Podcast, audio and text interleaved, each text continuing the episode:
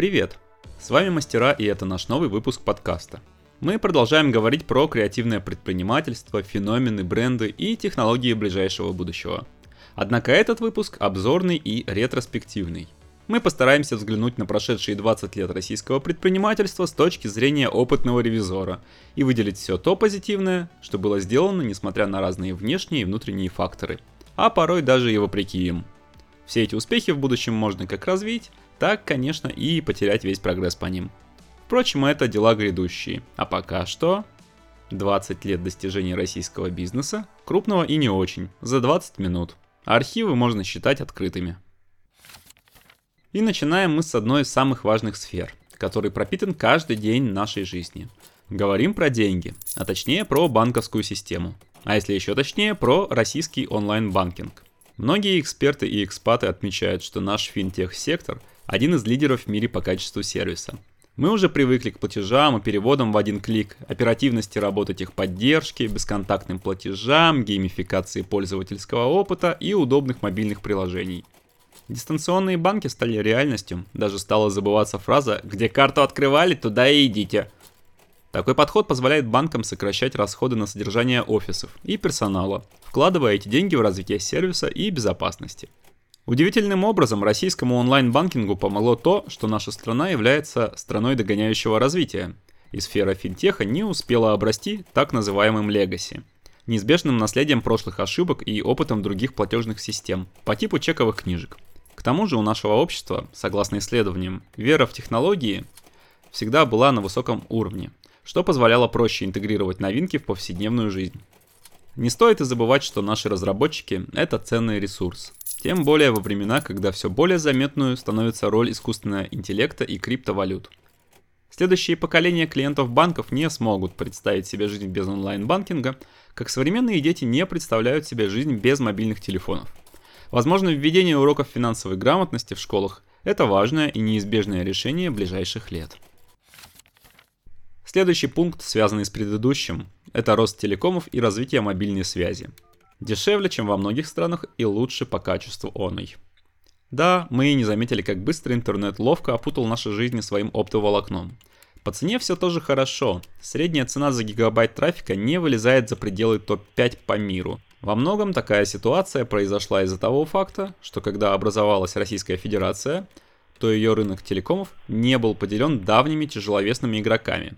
Как это было, например, в США. Все конкурировали на только что образованном поле предлагали более качественные и дешевые услуги, и в итоге этот подкаст способен загрузиться в ваше устройство почти из любой точки страны за считанные секунды. Конечно, санкции накладывают отпечаток на эту сферу. В первую очередь из-за того, что технологичные станции, сервера и прочий жизненно важный хард поставляется из-за рубежа. Жизнь показала, что мы умеем придумывать нестандартные ходы. Интересно, получится ли на этот раз? А теперь немного вкусного и полезного. Вкус Вилл тоже попал в раздел предпринимательских достижений последних 20 лет. Конечно, сейчас многие и не вспомнят, но этот бренд, который помогает формировать полезные привычки своим покупателям, начинался под названием «Избенка», и продавал он молочную продукцию, имевшую короткий срок годности. Кстати, основатель компании Андрей Кривенко изначально не разбирался в тонкостях ведения бизнеса и производства молочных продуктов, а все нужные знания получил в процессе работы. Лишнее доказательство того, что обучиться чему-то новому и начать свое дело можно, не обязательно изучая выбранную сферу годы напролет. Вкусвилл стал инновационным брендом, который за десяток лет вырос из локального предприятия в крупную сеть здорового питания со своими кафе, доставкой, дарксторами, мобильными приложениями и медиа о здоровом образе жизни. А в прошлом году еще и открыли свой первый магазин без касс и продавцов на базе искусственного интеллекта. Инновационным во Вкусвилле стал не только подход к выбору продуктов, но и модель управления под названием Beyond Taylor, которая включает в себя принципы ухода от системы тотального контроля, жестких инструкций и вертикальной иерархии.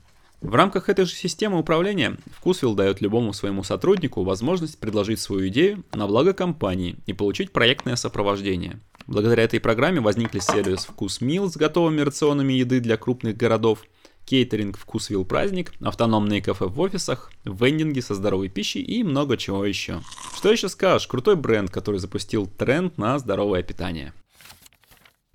Поговорили про еду, поэтому продолжим с озвучной темой. а именно про сервисы доставок. Да, вы все их знаете, Яндекс, Самокат, Деливери, какие-то локальные доставки даже в небольших городах. Все они сильно развились и спасали нас во время пандемии. Звучит как чудо или как скатерть-самобранка из народных сказок? Ведь всего-то и нужно, что зайти в приложение, сделать заказ и через 15 минут все эти явства будут доставлены вам к столу. Чудо! Российские сервисы доставок – это то, почему многие скучают в других странах, где даже магазины порой закрываются ранним вечером, не то что доставка миндального круассана ближе к полуночи, не так ли? Конечно, возникновение таких удобных и уже неотъемлемых сервисов связано с крупными IT-гигантами, у которых были и ресурсы, и огромное количество данных, с помощью которых они смогли реализовать свои хотелки. И, конечно, случается, что часть этих больших данных из заказов сливаются злоумышленниками в сеть. Но эй, вкусно же! И быстро. Вообще тема еды и связанного с ней производства – это одно из главных достижений российского бизнеса за последние годы. Кажется, что впервые мы перестали чувствовать голод. Все есть на полках. А наш общепит и барная культура развивались огромными шагами. Петербург уже несколько лет является гастрономической столицей с огромным количеством топовых ресторанов, с локальной кухней, крафтовых баров и спешлти кофеин. Развиваются крутые проекты и в Новосибирске, Красноярске, Ростове, Екатеринбурге. Даже, казалось бы, такие нестандартные продукты, типа камбучи и грибных ферм, завоевывают свою аудиторию не только в столице. Вообще, сельское хозяйство – это та сфера, которая за последние 20 лет выросла в разы. Автоматизация агропромышленного комплекса – это важная часть этого прогресса, которая позволила ускорить все процессы в отрасли и обеспечить контроль рисков, приводящих к потерям урожая. Вместе с этим продолжается тема здорового образа жизни и экологичности в целом. На бизнес стали влиять общемировые тренды, и теперь мы едим, ну или стараемся, есть побольше полезной пищи. Вкусвилл, кстати, не даст соврать. А еще многие производства, будь то сфера питания или создания одежды, которые бережнее относятся к созданию продукта. Запускают ресайкл и апсайкл проекты, заморачиваются на тему снижения углеродного следа и даже делают посуду из переработанных плотно спрессованных чеков – Принцип cradle to cradle, от колыбели до колыбели, подразумевает то, как продукт будет не только создан, но и утилизирован. Да, такой экологичный подход требует больше затрат на старте, но экономит кучу средств, даже на тех же расходниках, на длинной дистанции. И наш бизнес начал это понимать и зарабатывать на нем. Зеленый поворот или зеленая энергетика тоже вписываются в концепцию экологичности – можно по-разному к нему относиться, и его недостатки, скорее всего, еще не раз проявятся в будущем, но не упомянуть про эту набирающую ход парадигму нельзя. На атомных станциях внедряются какие-то совсем космические технологии по типу МОКС топлива и реактора на быстрых нейтронах. Бескарбоновая энергетика вообще, кроме атомной энергии, включает в себя еще энергию воды, ветра и солнца, то есть возобновляемых источников. Для креативного предпринимательства создание продукта и сервисов по обслуживанию, например, электрокаров, станций зарядки и солнечных батарей, уже не выглядит фантастическими, особенно в крупных городах. Еще одна глобальная победа бизнеса в связке с государством – это развитие транспортных систем и урбанизация городов-миллионников – в какой-то момент администрация и застройщики поняли важность развития инфраструктуры, на которую потом будет нарастать и бизнес. Подробнее о том, как будут развиваться города в ближайшем будущем, мы говорили в предыдущем выпуске подкаста. Можете послушать его и свериться со своими прогнозами. Когда нам ждать беспилотный автотранспорт, мультицентричные города и какова роль малого и среднего бизнеса во всем этом историческом процессе. Урбанизация затронула и другой важный процесс в развитии городов и регионов, а именно джентрификация пространств, то есть реконструкция пришедших в упадок городских кварталов и промышленных зон путем благоустройства и последующего привлечения более состоятельных жителей. Бывшие свечные заводики превращаются в креативные и выставочные пространства. Музеи современного искусства, коворкинги и кафе. За счет этого растет количество рабочих мест, счастливых людей – и цены в некогда упадническом районе ползут вверх, позволяя застраивать их более качественным жильем. Процесс пришел к нам из Лондона, Берлина и Нью-Йорка и был адаптирован под наши реалии. Конечно, заброшенность многих промышленных предприятий не говорит в плюс о развитии самой промышленности, но хотя бы на этих местах будет создаваться красота, а не запустение. Передвигаться по городу, кстати, теперь тоже стало значительно удобнее, быстрее и порой даже дешевле. Нет, мы говорим не про самокаты, а про приложения такси, которые запустились даже в небольших городах.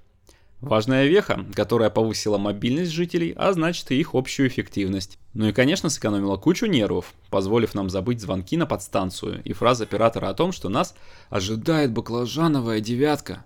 Теперь иметь свое приложение для любого таксопарка – это гигиенический цифровой минимум.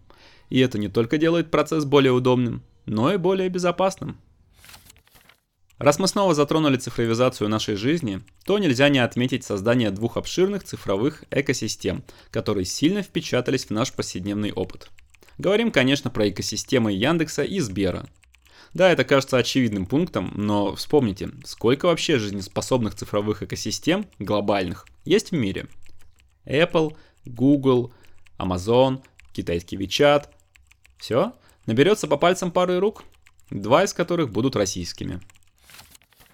Крупные корпорации освоили Big Data и прогностические системы моделирования, превращая локальные некогда продукты в суперприложения. Яндекс теперь это не просто поиск, это еще и такси, и еда, и медиа, и беспилотники, и соцсети, и нейросети, и голосовые помощники и так далее. А Сбер это не просто банк, а подкаст-платформа, инвест-приложение, доставка, маркетплейс и так далее. Кстати, маркетплейсы. Говорят, что маркетплейсы это новые соцсети. Конечно, в основном так говорят маркетологи, ведь им нужна новая работа. Именно маркетплейсы, возникшие и развившиеся за последние несколько лет, становятся основными площадками для продвижения бизнеса. Помогла, к сожалению, и пандемия, и блокировка других площадок и соцсетей, но нельзя не отметить их резкий рост популярности в последние 2-3 года. Телеграм, как отдельная победа. Да, концепт Телеграма не нов, да, Павел Дуров продолжает заимствовать элементы из других приложений. Сторисы вот скоро добавят мессенджер. Но до этого создали очень хорошую систему телеграм-каналов. Сделали мини-революцию с разнообразными ботами внутри приложения. Попытались создать блокчейн-площадку с криптовалютой. Ну просто задумайтесь сами. Какое приложение вы используете сейчас на телефоне чаще всего? Работа, информация, общение – все в Телеграме. И все прекрасно работает. И красиво. Да, для видео и отдыха есть YouTube, но он пока что есть. Еще один пункт, связанный с цифровизацией. Но последний, обещаем. Что поделать, когда экономика переходит от индустриальной к постиндустриальной? Без сервисов уже никуда. Так вот, важным элементом развития бизнеса стала цифровизация бюрократии. Да-да, для заключения договоров есть ЭДО, для ведения учета есть цифровая бухгалтерия, оформить справку можно через госуслуги, налоги и оформление ИП осуществляется в пару кликов. Ну и статус самозанятого позволил огромному числу предпринимателей легализовать свои услуги и спать чуть поспокойней. Конечно, у цифрового государства есть свои минусы, но это не проблема инструмента, это скорее проблема управления им. Во всем мире строятся подобные виртуальные модели нашей рутинной жизни. В этом нам всем учиться жить. Кстати, про учебу. Важным достижением российского предпринимательства стал рост образовательных площадок. Контента стало много, вариантов начать свое любимое дело масса. Чего греха таить, мы на платформе мастера.academy занимаемся тем же самым. Делаем и продвигаем бесплатные онлайн-курсы для предпринимателей из разных сфер. Только что закончился курс для керамистов и начался новый о том, как сделать мерч – Смысл в том, что образование способствует росту уверенных в себе людей, которые горят идеей и хотят ее реализовать. И чем больше будет таких независимых бизнесменов, тем в целом лучше для экономики. Потому что именно малый и средний бизнес – основа всего. Поэтому мы видим такой резкий всплеск в последние десятилетия креативных индустрий и интереса к ним. Создаются мероприятия для креативных предпринимателей, проходят форумы и запускаются целые медиа. Да, это опять про нас. Что ж, лишнее доказательство тому, что это важная веха российского бизнеса – переход сознания общества от госплана к частным инновациям. А таких частных инноваций появилось огромное множество по всем городам и регионам. Локальные бренды – это новый тренд. Вы можете подумать, что это связано с текущими обстоятельствами, когда многие западные компании ушли, но спешим вас обрадовать. Популярность российских марок, по крайней мере внутри страны, это честный выбор потребителя. Многие покупатели раскусили, что российские дизайнеры, рестораторы, производители товаров и услуг, да и просто предприниматели могут делать очень круто. О феномене локальной идентичности стали все чаще упоминать в разных медиа. Мы на наших площадках уже второй год подряд проводим бесплатные программы, посвященные предпринимателям, которые умеют создавать современный продукт, опираясь на культурные коды, традиции и техники тех регионов, в которых они живут. Конечно, тот факт, что не стало частью инструментов продвижения, может немного затормозить развитие локального бизнеса. Но есть замена этим сервисом, а смекалочка найдет правильное решение. Кстати, о смекалочке. А точнее, об адаптивности российского бизнеса.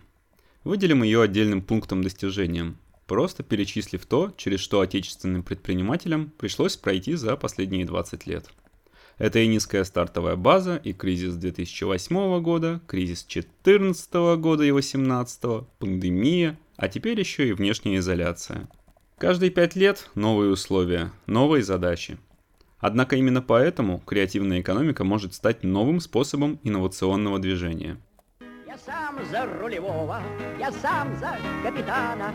Находчивость и храбрость, отвага и удача. В беде не растеряться, вот главная задача. Да, Америка и ее экономическая часть основана на огромном избытке частного капитала, который готов и к венчурным, и к долгосрочным инвестициям. В России же избытков частного капитала нет. И может в ближайшее время и не быть, а государственный капитал его не очень заменяет. Но у нас есть избыток другого капитала, человеческого. Именно в ближайшие годы он и продолжит создавать и фиксировать результаты своей креативной деятельности в интеллектуальной собственности в виде патентов авторских и смежных прав, товарных знаков, торговых марок. На этом можно построить новое инновационное движение. Да, в России исторически сложились сложные отношения с интеллектуальной собственностью. Подсказываем, она никогда не была ценностью, Пойти на то, чтобы зафиксировать права собственности и уважать их, довольно сложно, но именно с этого начинается переход от креативного потенциала к креативной экономике. И это лишь малая часть того, в чем мы оказались либо просто хороши, либо очень хороши за последние 20 лет. И это мы не упоминали еще множество прекрасных достижений медицине, фармацевтики, которые стали гораздо лучше и эффективнее.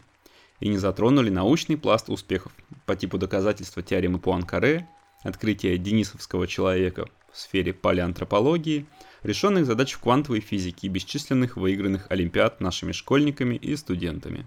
Не говорили мы и про успешных художников, артистов и музыкантов, выигравших премии на разных биеннале и собирающих миллионы просмотров на ютубе. Мы говорили про бизнес в родных городах последних лет. Принято считать и думать, что отечественное равно плохое – Надеемся, мы доказали, что это как минимум не соответствует действительности, а как максимум... А как максимум пройдет еще 20 лет, и надеемся, что тогда выпуск подкаста будет гораздо дольше 20 заявленных минут.